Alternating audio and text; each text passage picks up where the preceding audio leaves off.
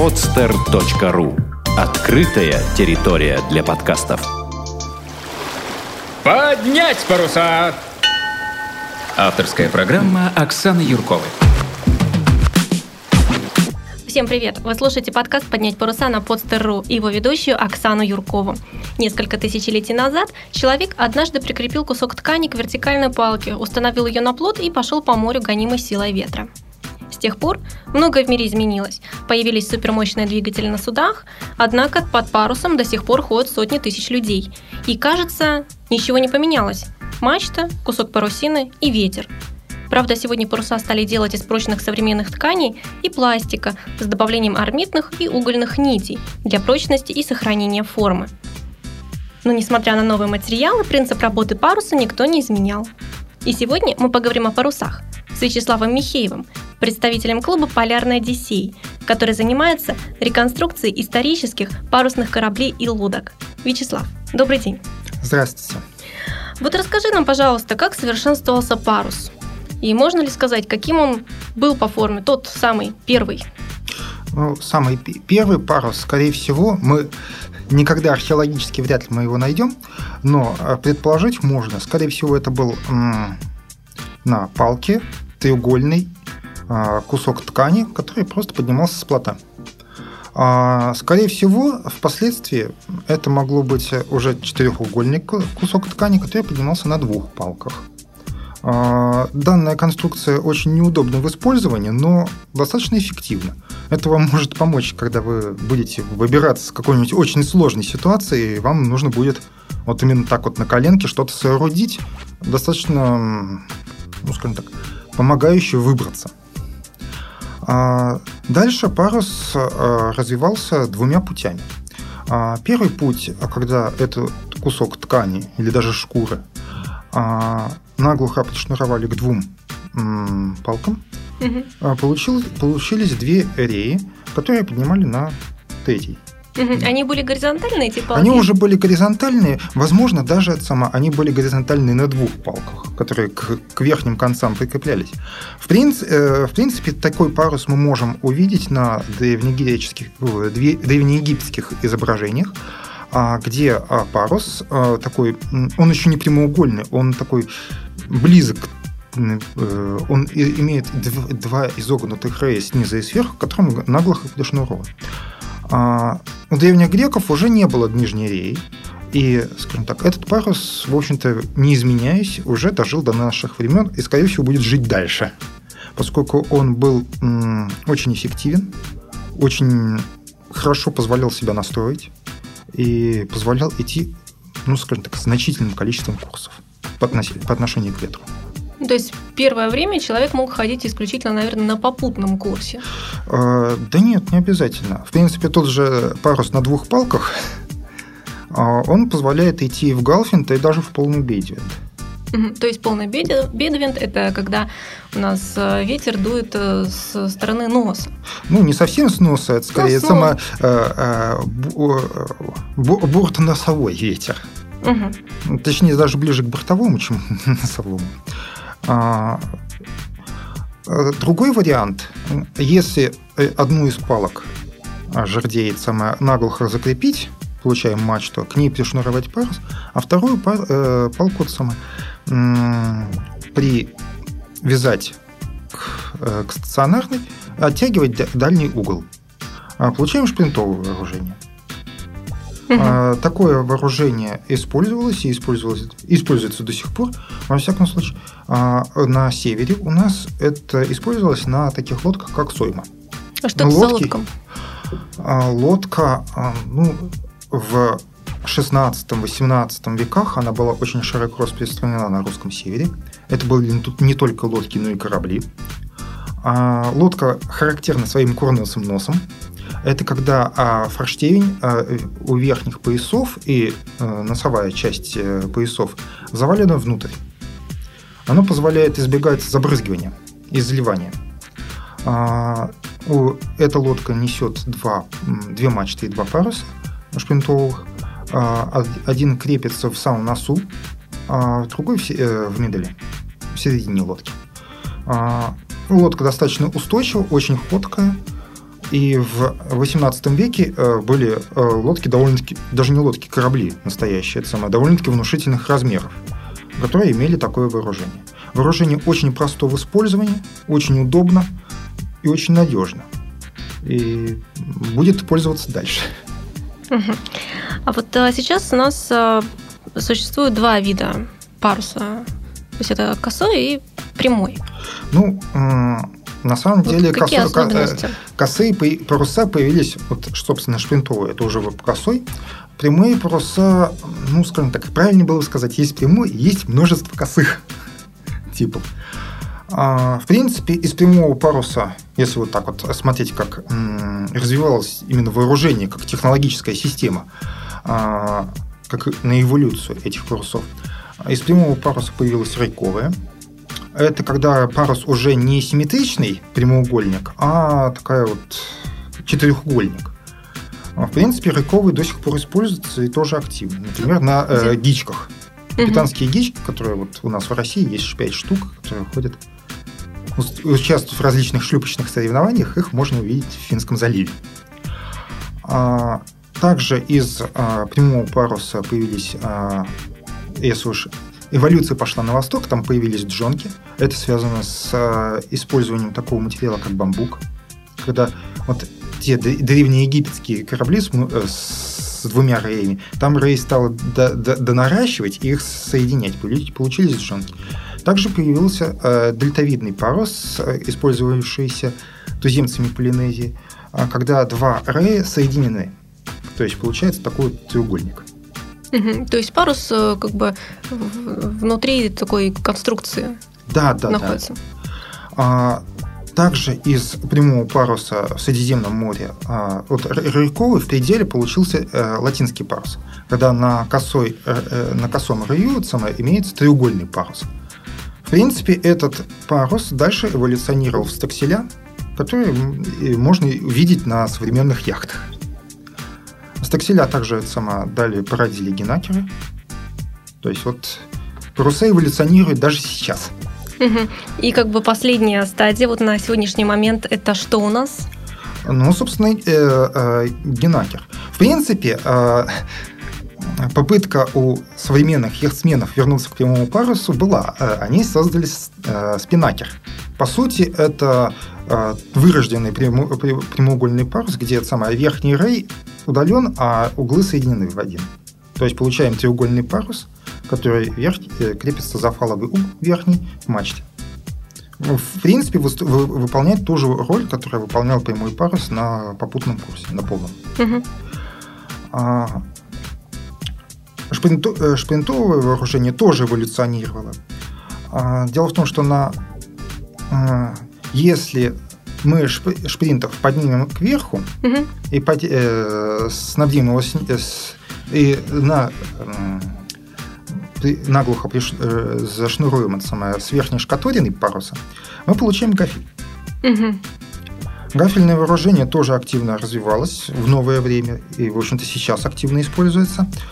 А, дальнейшая эволюция гафельного паруса э, заключалась в том, что было замечено, чем сильнее поднимаем гафель выше, э, тем э, более остро к ветру может идти судно.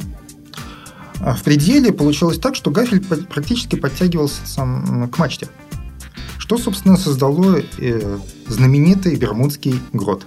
Собственно, на этом, можно сказать, и закончилась эволюция, но надо следить дальше – то есть современные вот э, современные, яхты с современные яхты, вооружением они восходят к прямому и э, шпринтовому вооружению. Угу. Очень здорово, но почему же вот мы тогда на гоночных яхтах видим исключительно вот эти треугольные паруса? А если бы мы на гоночных яхтах, допустим, использовали прямое вооружение, что бы у нас было тогда? А, ну, поначалу так и было. А, а, гоночные яхты Петровского времени, они несли прямое вооружение прямое и а, шплинтовое и гафельное. А, дело в том, что прямой парус, он позволяет очень, скажем так, идти большими, э, большим разнообразием курсов. Он а, хорошо настраивается. У него большие преимущества, но есть один крупный недостаток. Он трудоемок. А, допустим, на нашей бригантине, полярном Одиссее, на фоке где-то чуть больше 16 квадратов, а, чтобы его поставить, нужно 4 человека. Для небольших яхт нести, нести такой экипаж это довольно-таки э, сложно. Поэтому а, эволюция яхт пошла по пути а, снижения трудоемкости парусов. И, собственно, современные паруса, они требуют участия только одного человека. Редко два. Ну, если не подготовленный экипаж, то можно и вчетвером пытаться ставить парус. Ну, тут больше будут друг другу мешать. А вот э, для каких судов какое вооружение лучше? И какие вот э, отличия такие ну, есть? Какие лучше? Ну, скажем так, чем больше корабль, чем больше его размер, тем удобнее использовать э, прямое парусное вооружение. Прямое из такселя. А, чем, с чем это связано? Чем вообще преимущественно прямого паруса перед всеми остальными? Его центр парусности располагается недалеко от э, диаметральной плоскости. Угу. Это а вертикальная вот... плоскость, которая делит корабль вдоль э, пополам. Да, вот центр парусности. Объясни нашим слушателям. Не все, центр парусности – это условная точка, куда прилагается сила давления ветра. А, а, ну, геометрически он находится э, по центру э, фигуры паруса. Угу. У, прямого, у прямого паруса он находится четко по центру, на пересечении диагоналей. И при всех маневрах он очень недалеко отклоняется от э, диаметральной плоскости. А, в чем в этом преимущество? О том, что на полных курсах, если у вас центр парусности смещен относительно диаметральной плоскости, как, допустим, на гафельном вооружении, то мы имеем дело с такой вещью, как приводящий момент. Это когда ветер пытается повернуть корабль носом к себе – то есть, э, чем дальше центр парусности отнесен от э, э, диаметральной плоскости, тем сильнее, тем больше рычаг, тем сильнее разворачивает корабль. А на небольших кораблях с этим борются с помощью рулевого пера. На очень больших кораблях это там нагрузки становятся просто чудовищные, и это, это ограничивает прочность конструкционных материалов рулевого пера. А прямые паруса таких эффектов, точнее, у них есть этот эффект, но он очень небольшой. Поэтому в этом есть большое преимущество у прямого паруса для больших, больших кораблей. Чем меньше корабль, тем больше разнообразие парусов мы можем использовать. Но чем меньше корабль, тем меньше экипаж, и, соответственно, тем менее трудоемкие паруса нам нужны. Следовательно, мы вынуждены отказаться от прямого паруса и вернуться шплинтовому, гафельному, стаксельному э, вооружению. Mm-hmm. Ну или бермудскому, соответственно. Mm-hmm. Хорошо. А вот э, паруса, они даже те же самые стакселя треугольные, да, они могут быть пошиты разнообразно. То есть у них у всех может быть совершенно как бы, ну, разные лекала, там, крой какой-то, правильно? Я понимаю. То есть один парус, он более плоский, может быть, другой парус, у него как бы большое пузо появляется. Это связано с тем, э, разнообразие связано с материалом, которым мы используем, насколько он хорошо тянется. А, также это связано, насколько жесткий у нас, допустим, штаг, на котором крепится. Дело в том, что штаг, он немного провисает. И, следовательно, парус, он будет передняя шкатулина немножко вогнутая. Иметь такой вот а также еще связано с преимущественными курсами, на которых корабль идет. А, чем а, острее курсы, тем а, менее пузатый э, у нас получается стакселя. Чем более полный курс, тем более пузатый. В принципе, Генакер – это очень пузатый стаксель. Он предназначен для э, хождения под полными курсами. И у него тут больше задача не создавать подъемную силу, а создавать э, ну, как, бы, как эффект паруса, ну, парашюта. Угу. То есть он просто тормозит об ветер. А, тут э, надо вспомнить немного теории паруса, в чем а, особенности. А, дело в том, что когда говорят, ветер давит на, э, на парус и корабль двигает, это не совсем правильно. Ну, с инженерной точки зрения. Дело в том, что то давление, которое создает ветер, точнее, э, область повышенного давления э, перед парусом, она очень незначительная, там порядка 10% всего эффекта. А, дело в том, что ветер создает огромную зону разреженного давления, ну, разреженного воздуха за парусом. И эта зона как бы всасывает в себя парус и, соответственно, э, тянет за собой. Ну, можно сказать, какая разница. На самом деле, э, в общем-то, большая, потому что, изменяя форму паруса, мы можем создавать а, зоны более повышенного а, разрежения а, в разных местах и изменять вектор приложения тяги к парусу в разных направлениях. Например, когда у нас пузо то есть вот эта угу. вот э, пузатость паруса смещена к передней шкатурине, тем у нас сильнее вектор э, направлен вперед. То есть э, логичнее э, делать пузо именно вот ближе к Да, обычно это паруса. и делают. Однажды мне пришлось видеть таксель с пузом у, у шкота у угла. Для чего? Это был неправильно. Он, он скорее давал обратный ход, он тормозил кораблик. В чем еще особенность? А, еще в чем? А, в том, что мы можем а, с помощью паруса, стакселя или грота бермудского создавать э, эффект подъемной силы, э, подобный как крыла самолета. Это связано с э, эффектом Бернули, можно поподробнее про этот эффект? Не все, боюсь, знают. А, дело в том, что когда у нас асимметричное тело обтекается жидкостью или э, газом, а, та сторона, где пробег больше, то есть более длинная, она испытывает меньшее давление, чем та, где пробег меньше. Ну, просто как бы на, э, на единицу э, площади приходится меньшее количество молекул. Угу. А, и, а, следовательно, а, это тело испытывает силу, направленную от э, меньшей площади, э, меньшей стороны к большей. Угу. И поскольку парус работает именно за счет вот разрежения и за счет вот этой подъемной силы, то это позволяет кораблю или яхте идти практически на встречном ветре. Именно за счет вот этой подъемной силы. Ну, на самом деле, там достаточно такой хороший ежик сил, который прилагается к кораблю. Как к парусности, к, к массе, к, к центру плавучести и так далее.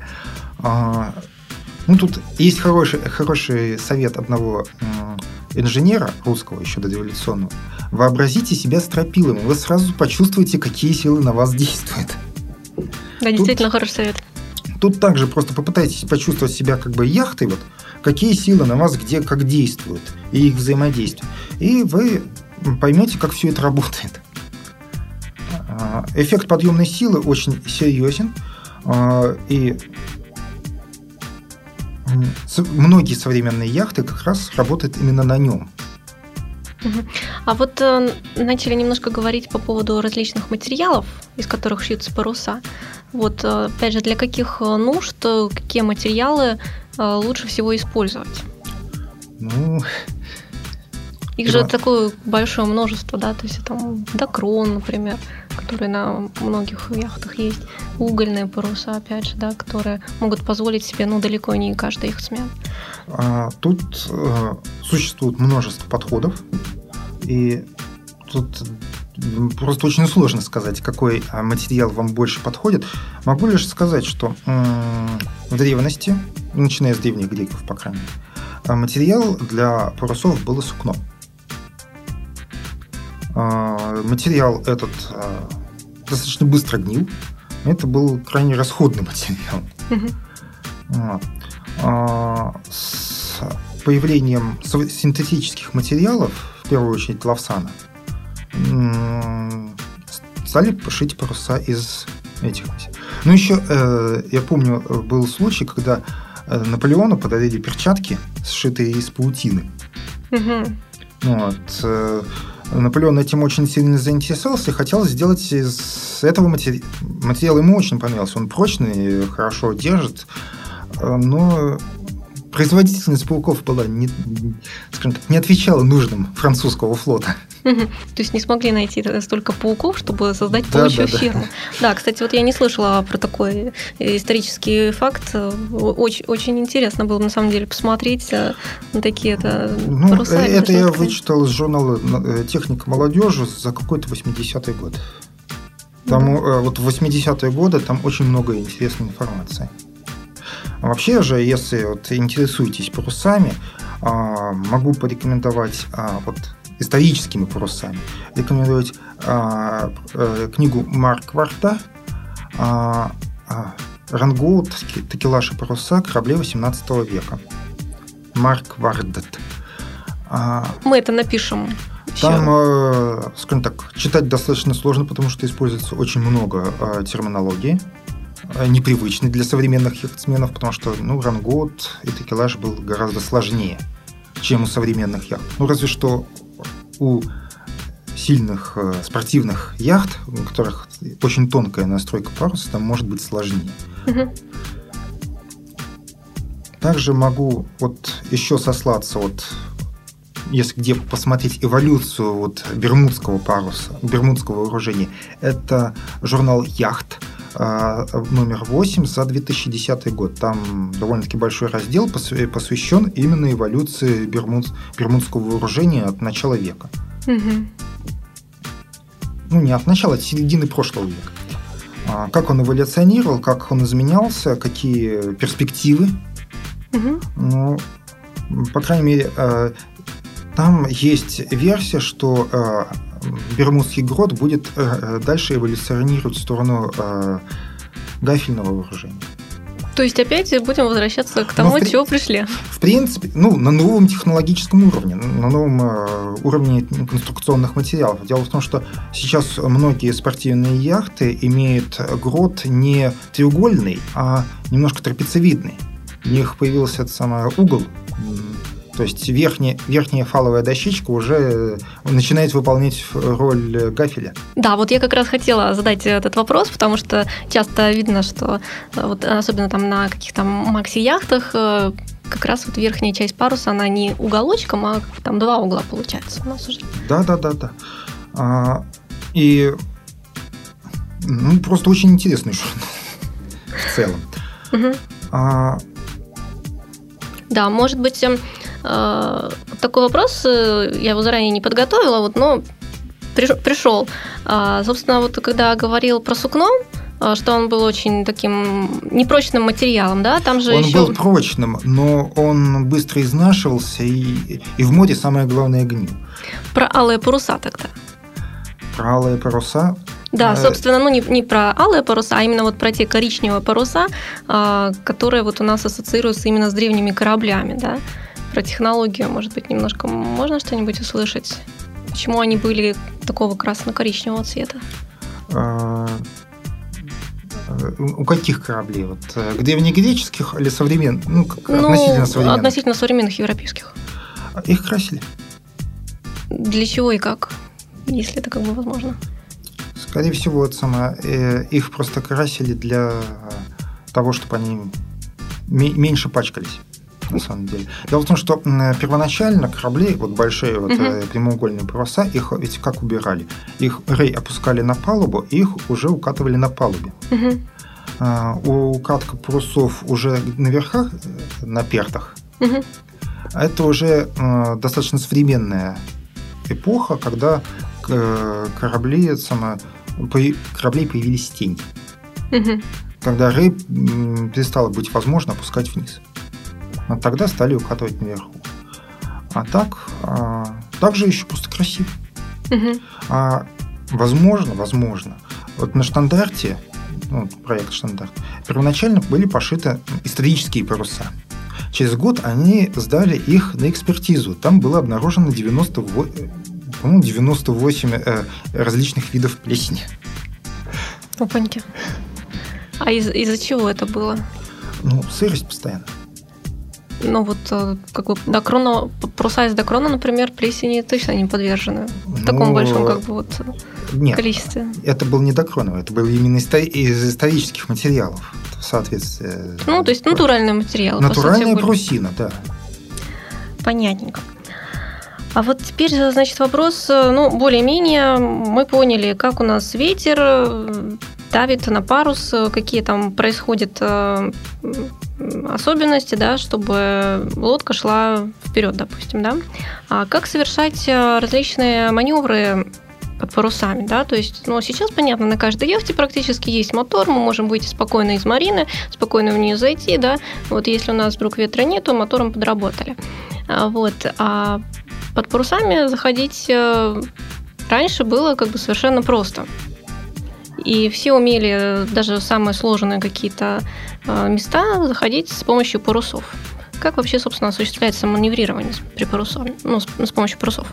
Ну, а, маневрирование. а, Тут а, дело в том, что маневрирование происходило а, на, в основном на кораблях, которые имели две более мачты. А, С чем это связано? Дело в том, что относительно центра тяжести паруса сильно разнесены э, в нос корма. И мы можем работать ими по отдельности.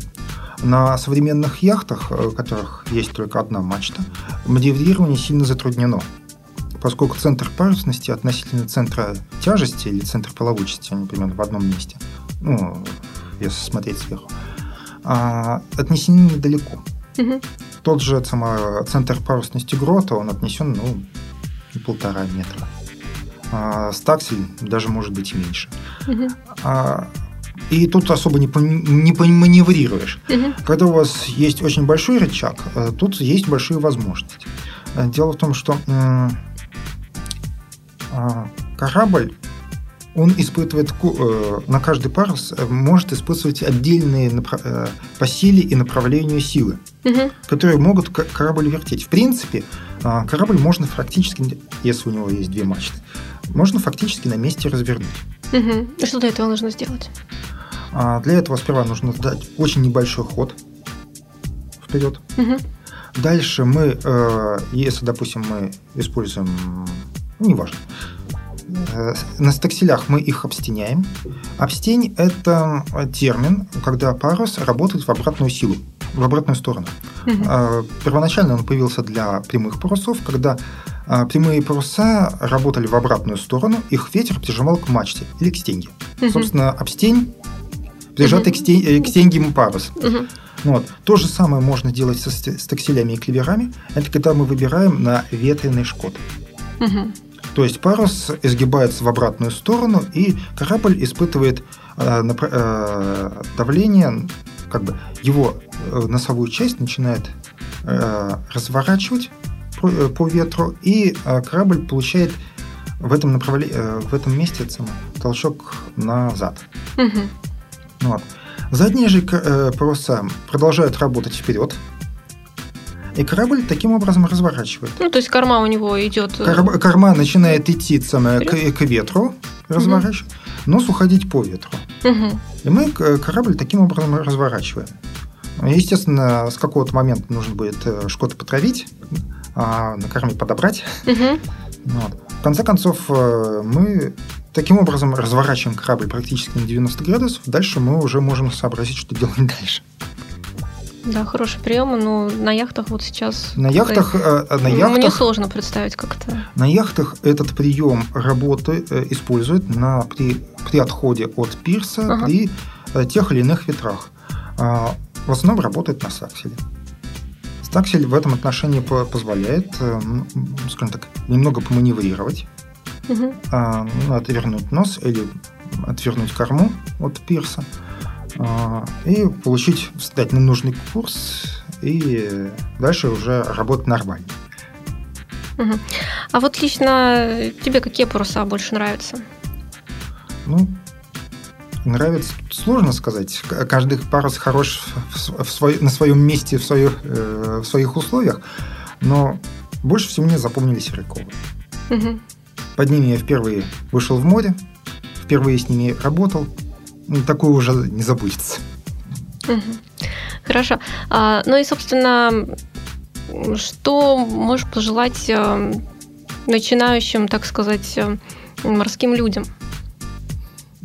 Как, Значит... как лучше учиться работать с парусами? Просто вот так читать книжки э, или что? Как? А, читать книжки, в первую очередь. А, и самое главное, не бояться. Не, не бояться экспериментировать, пробовать, ну, естественно, соблюдая правила безопасности. А, не бояться выходить в море. Это очень важно. Ну и из своего опыта знаю, не бояться просто прийти в яхт-клуб. Не бояться начать, нач, начать искать, где, где можно найти паруса. Это могут быть и обычные современные яхты, это могут быть и старинные корабли, которые строятся в нашем клубе, или, допустим, фрегат Штандарт. Это или где-нибудь за рубежом, там тоже довольно-таки много э, реконструкций кораблей. Это сейчас есть большие возможности для того, чтобы выходить в море. А, спасибо большое. А, Парусный ликбез а, сегодня провел наш гость Вячеслав Михеев, представитель клуба «Полярная Одиссей», который занимается реконструкцией исторических парусных кораблей и лодок. А вы слушали подкаст «Поднять паруса» на podster.ru и его ведущую Оксану Юркову. Встретимся под парусами. Сделано на podster.ru Скачать другие выпуски подкаста вы можете на podster.ru